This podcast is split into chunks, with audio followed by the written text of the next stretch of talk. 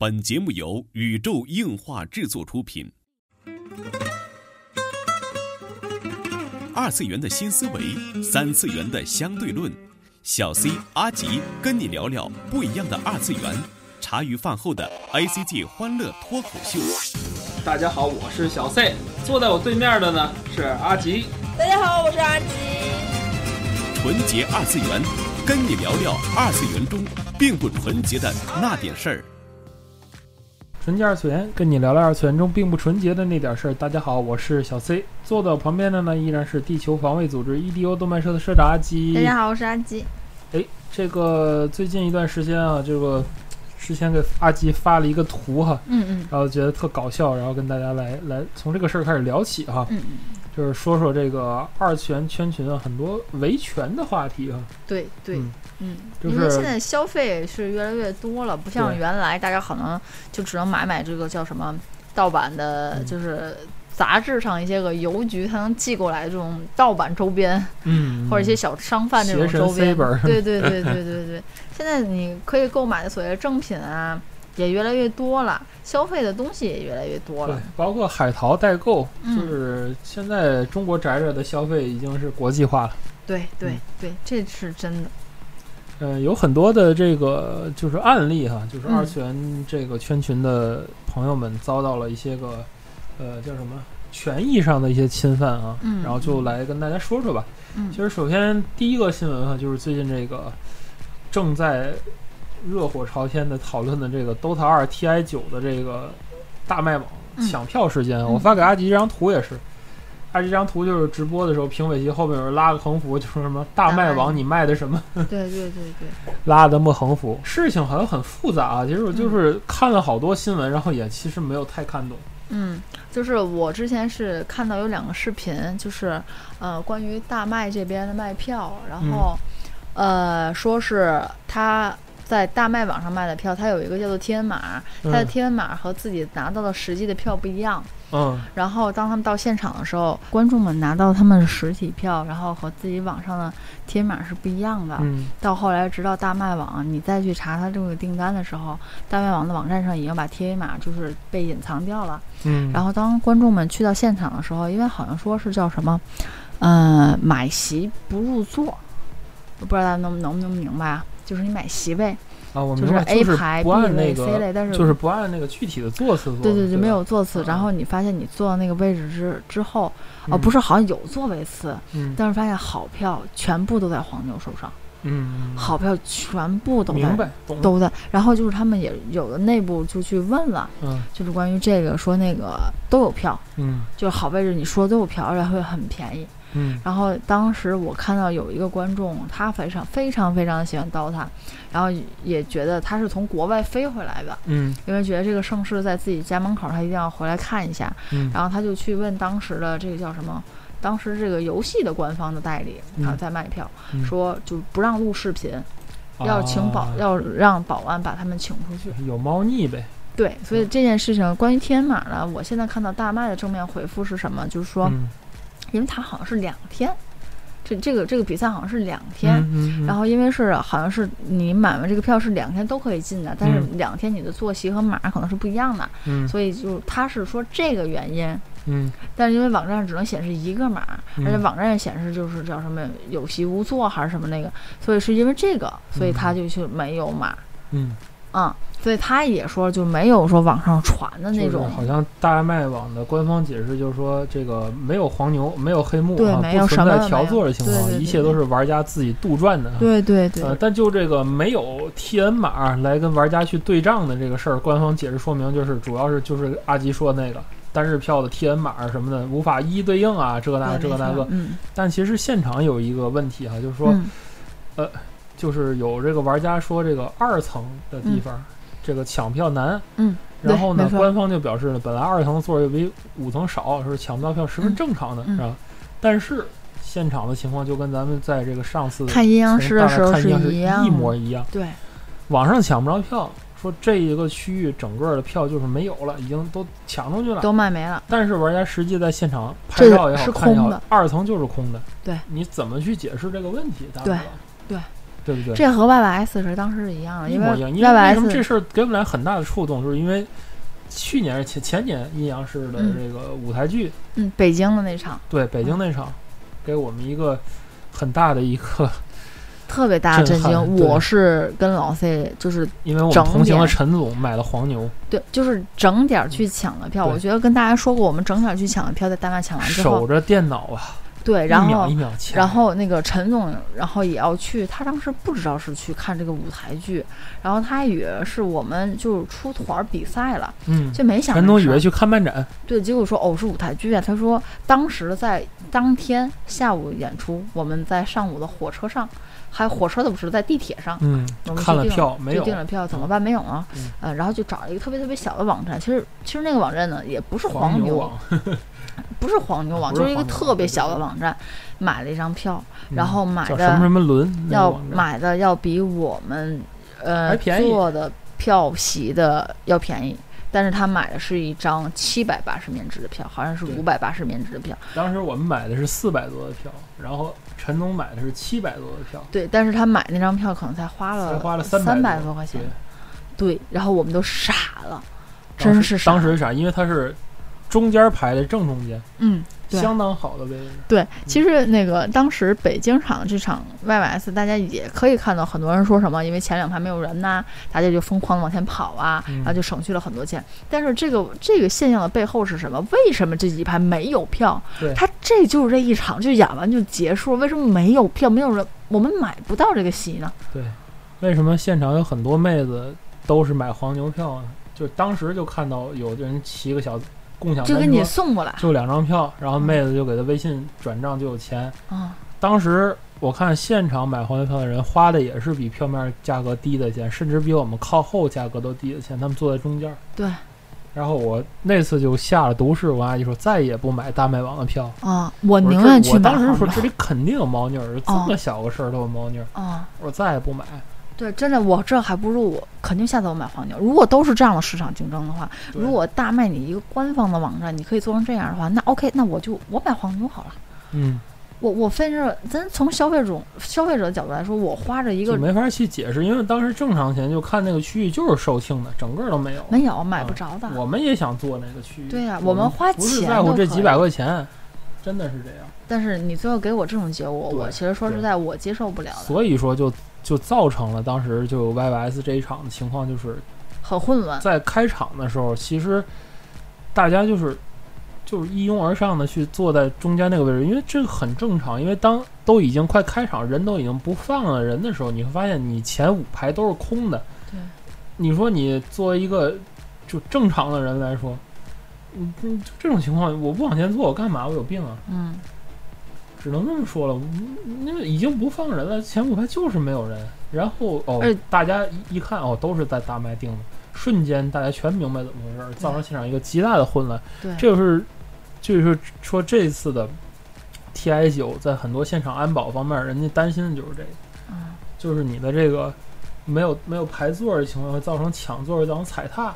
但这个是是是这是那边场地方忍不了的。但是为什么会造成这种情况呢？嗯你大麦网这个后台到底运作了什么？包括这个比赛的运营对，吃了哪部分钱？都不知道。这个是咱作为一个观众来说，我无从得知的事情。对，嗯，你看网上洗地文也很多哈，咱们哦不去做这个，咱不断这个案哈，但嗯单说这个事儿，就是从我们所知道的两件事儿来看，嗯，就就包括去年的撸啊撸的比赛，说嗯大麦网也是这么一说，哦，是吗？对，就我说，就是也是到点好座没有人，然后那个发现门口全在黄牛手里，都不知道怎么来的这个票，哦，都是抢不到。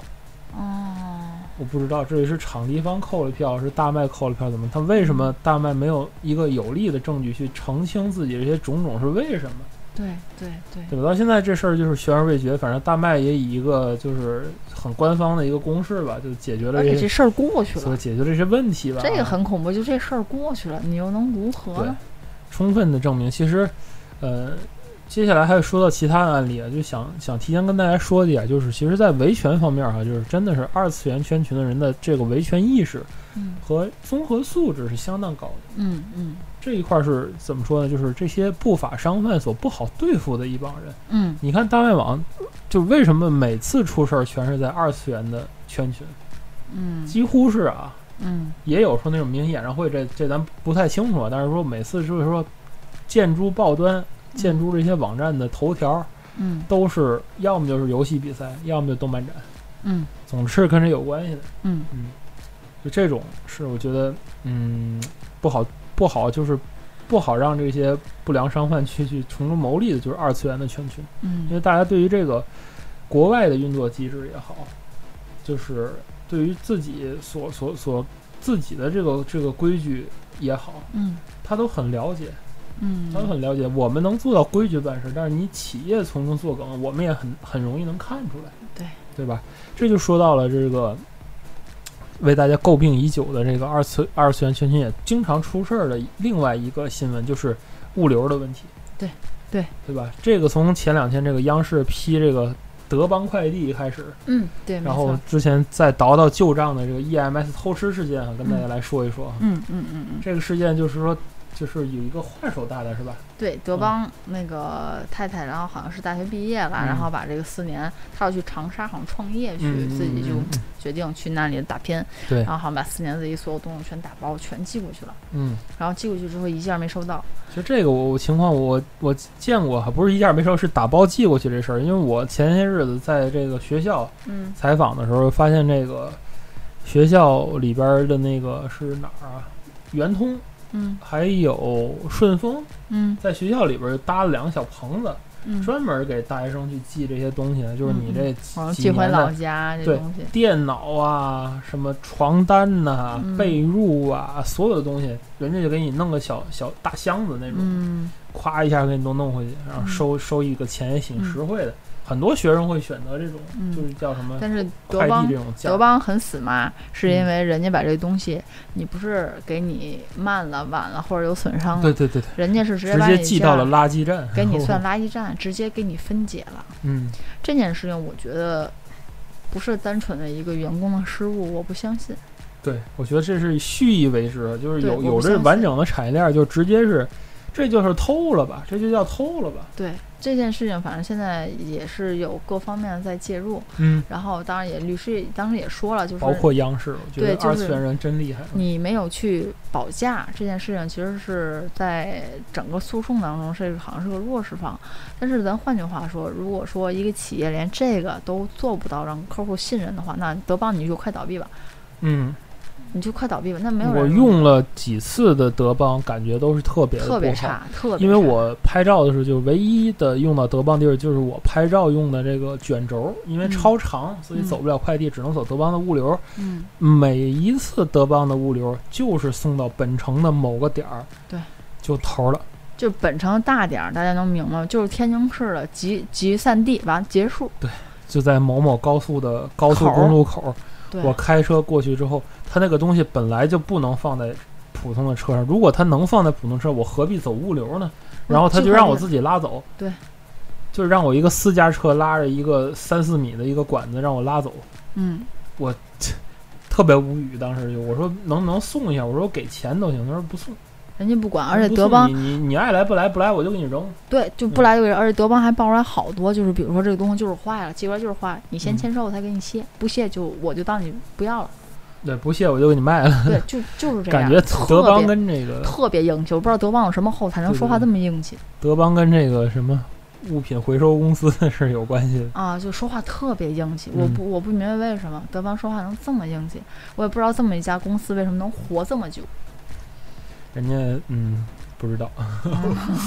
不好说，嗯，不知道。对，其实就是除了德邦之外，还有一个后台更硬的，就是 EMS 嗯。也屡次的遭这个大家飞骂。嗯，大爷，这更是大爷，嗯因为，嗯、轻易我想大家应该不会寄 EMS，唯独有一种情况，你是必须只能寄 EMS。对，就是国际邮包，就是国嗯际邮包，对尤其是你从日本买了什么东西，或者你朋友在日本帮你捎了什么东西对对对对你可能很多时候会遇遇到这种情况。你去嗯日本旅游，有时候东西太多太大拿不过来了，或者是其他的一种情况，你就是从日本，因为你在看到日本的这个 EMS 那边的员工也是挺严谨的。嗯嗯嗯，说日本那边的就是 EMS，因为很多是当地人嘛，然后人家嗯打包啊，人什么都是严格按照规程来的。嗯但偏偏就是你你在日本寄的时候，你看着完完好好的包，嗯回到国内缺东西少东西，对然后那个尤其是个零食被偷吃的问题啊，就不止一次了。我们身边就发生过类似的事情，对，东西少件儿、缺件儿、少件儿的。嗯。几年之前还有这个媒体就报道过，就是日本的网友嗯。往这个中国寄了一盒这个《美少女战士》限定版的这个巧克力啊，嗯。然后回去竟然发现就是被拆包了，然后里边巧克力被吃掉了几块，嗯，还是被吃掉了几块。对，这个其实我知道网上，因为我还存了，就是有一个维权诉讼，就是他、他被寄了很多东西，然后有损坏有丢失，嗯，那边不承认，嗯不承认 OK，然后因为他因为他本原本就是一个日本的留学生刚回国对，寄的东西，然后他去。因为 EMS 是有申诉的，嗯申诉是可以调取你在日本的时候邮寄包裹的，就是完整性，、信息对完整完整性、称重和那些照片好像都有。对对然后他去要这个报名这个表，嗯首先是他当地的 EMS 局不给他这个申诉表，啊，他是全程拍的视频，他说我知道有这个表，你必须要给我，而且嗯我现在我已经给日本那边打完电话了，嗯。人家那边是可以提供这个东西给我的，我现在就需要填这个表，如果你没有我就报警，嗯。最后才把这个表给他，嗯。而且他是在网上完全婆了要怎么填这个表，要怎么告诉大家如何哦要这个东西，啊然后你再去申诉，这个时候是日方会介入了，嗯。不是你中国。中国人的事儿了。但其实不是都是 EMS 吗？EMS 就是中中国邮政，EMS 在中中国邮政，但是在日本呢是有服务好，是有人家的日本的，要啊符合日本的法律啊和啊日本，人家在日算。可能算合资企业。而在人家在日本的话是用日本的员工，人家有人家的这种规程，这就跟那个什么联邦快递在中国一样，就是特别就是特别有意思，就是什么，就是人家这个流程就特别简单，嗯就是这个就是说起来说远一点，就是关于一个旅游的事情，就是你在叫什么第三方的这种嗯什么携程啊这些个什么什么这些软件儿，嗯你去订了一个酒店，嗯。然后因为你的行程问题，然后你去退，然后人家说退不了，嗯。然后这个人就是直接是给那个酒店打电话，嗯。知道那酒店说的什么这个单我们已经解决完了，我们已经退了，是嗯可以退的，可以退的，嗯。但是第三方说没有退、哦。O k 那这个钱去哪儿了？对呀，这不让你网站给吃了吗？不就是这个意思吗、EMS 不也是这个意思吗？嗯，EMS 是把巧克力给吃了，它是因为当时是如果是日方那边的话，他即使是 EMS，他的用的员工说是也有一半是日本人的，嗯。人家是可以按照正常，就是除了好像除了咱这儿哪哪都还按规矩办事儿的，对对对，就就是这个大陆这个不按规矩办事儿有点儿，嗯，所以说就是你你好像搞的就是你很被动，你要去用想很多的办法，然后才行才就想很。多的办法，然后让他这个事儿走上正轨，让他合规。对，就这就很郁闷了对对对，就包括其实咱嗯说说点私心的，就是关于就是普通快递，嗯因为大家知道，因为我们这很多快递都是玩具啊，或者是一些个很贵的这种周边，或者说是那种小人儿，大家都明白，我买个就玩意儿那是这个叫什么？二次元叫什么？就是呃，内容物的法律上来讲是低值的，但实际上它是高值的。因为我花的钱真的是在那儿。对，有时说是保价或者不保价，其实我就算有时候寄顺丰，然后他们可能来可能会给我送上楼，或者是在我要求下可以帮我放在所谓的蜂巢这种快递柜当中。嗯嗯但是如果是之前我寄过很多的，那阵儿我去在门口买腰带，你知道吗？嗯，就是买腰带呀、买这种代购啊，买这些个东西。对，他来了之后直接给我扔在了菜鸟驿站。当时嗯我对菜鸟驿站的这种奇异要求特别大，因为菜鸟驿站两点：第一，它离我家很远，嗯我我拿它非常不方便；第二，就是我一般都是下班的点儿才能去哪个地方，而且我去的时候，人有时候就关门了。嗯，就是非常的糟糕，对对，而且经常是不经过我同意，你就给我扔到菜鸟驿站，这个我是真受不了。你哪怕问了我一下也 OK，我是真不在家或者怎么样，其实这个情况建议大家一定是要不要嫌麻烦，一定要随手举报，对对，对因为这个其实是出于什么一个出于快递员的一个不敬业对。才造成的这种情况，而且就是好消息是国家好像颁布了相应的法律法规，从今年十月一号开始，就是不能不经过这个同意去对，不经过收件人同意去放置到第三方的这个，包括前两天，呃，对于这个快递末端去二次收费这个事儿，对对对，对对也是进行了一个专项的一个清查。嗯嗯，真的特别恐怖，因为我买那个东西，然后去购物扔到那儿了。然后最哏儿是有一次我买了老 C 买了一个叫什么嗯，呃阵列，嗯哼，非常非常的贵，直接扔菜鸟驿站，并且菜鸟驿站找不着这件儿了。嗯哼，就是他说我没有这个件儿，我说快递员送了，然后快递员就是两天不接我们电话。对，后来后来在快递员根本没送。对，后来是菜快递员说生病了，求了我们四天，我们去投诉所有所有地方都给我打电话，然后最后我们就一个事儿，就是我只跟他说，我这个东西很贵，如果是真是丢了，对，谁丢了？怎么办？谁来赔？第一谁来赔？第二我有我在工作中我用这个，对，我的时间成本是谁可以付？对，这东西已经超过他们家快递的保价范围。对这个这个你没有办法去做。当然最后嗯说句不好听的，最后这家店倒闭了，然后我不知道跟这件事有没有关系，但是嗯这个某个物流。最后很老实，现在到我们家送东西，因为嗯也知道买的可能都是贵的东西，而且就是特别有意思。那个阵列组上面还写着了这个很贵，贵重物品贵重物品，易碎易碎怎么怎么样怎么样，你还要这样，我就我当然会很生气，因为我现在是工作当中，工作会用的某些事情和我真正用某些玩儿的那些，可能心情还不太一样。总之啊，无论是买票还是寄快递，就是嗯希望二次元的朋友们啊，就是。就是心，大家都是善良的，但是大家一定要知法懂法，然后也用好这些个规章条例来保护自己。对，没错没错。然后不要让这些奇葩事再发生啊！嗯然后同时也是二次元的人比较团结，嗯我觉得能够在网上形成一种舆论的势力，包括这次德邦去弄到了央视，嗯嗯嗯就说的这件事儿，我们都要弄到了央视，也是就是大家共同的去维权的一个嗯，一个一个结果吧。我觉得能能能够这样，嗯就是我觉得应该嗯，大家一起努力吧，让我们这社会变得更好。嗯嗯嗯，，这就是本期纯洁二次元内容了。纯洁二次元跟你聊聊二次元中并不纯洁的那点事儿，大家下期再会。最近我发现就是好多那种啊，就是从呃某猫买过来那种。直接从保税寄过来的东西，反而会会到的很快，嗯，嗯，而且质，量还不错。他们已经存在那儿。嗯，哦，是吗？对呀、哦，好吧，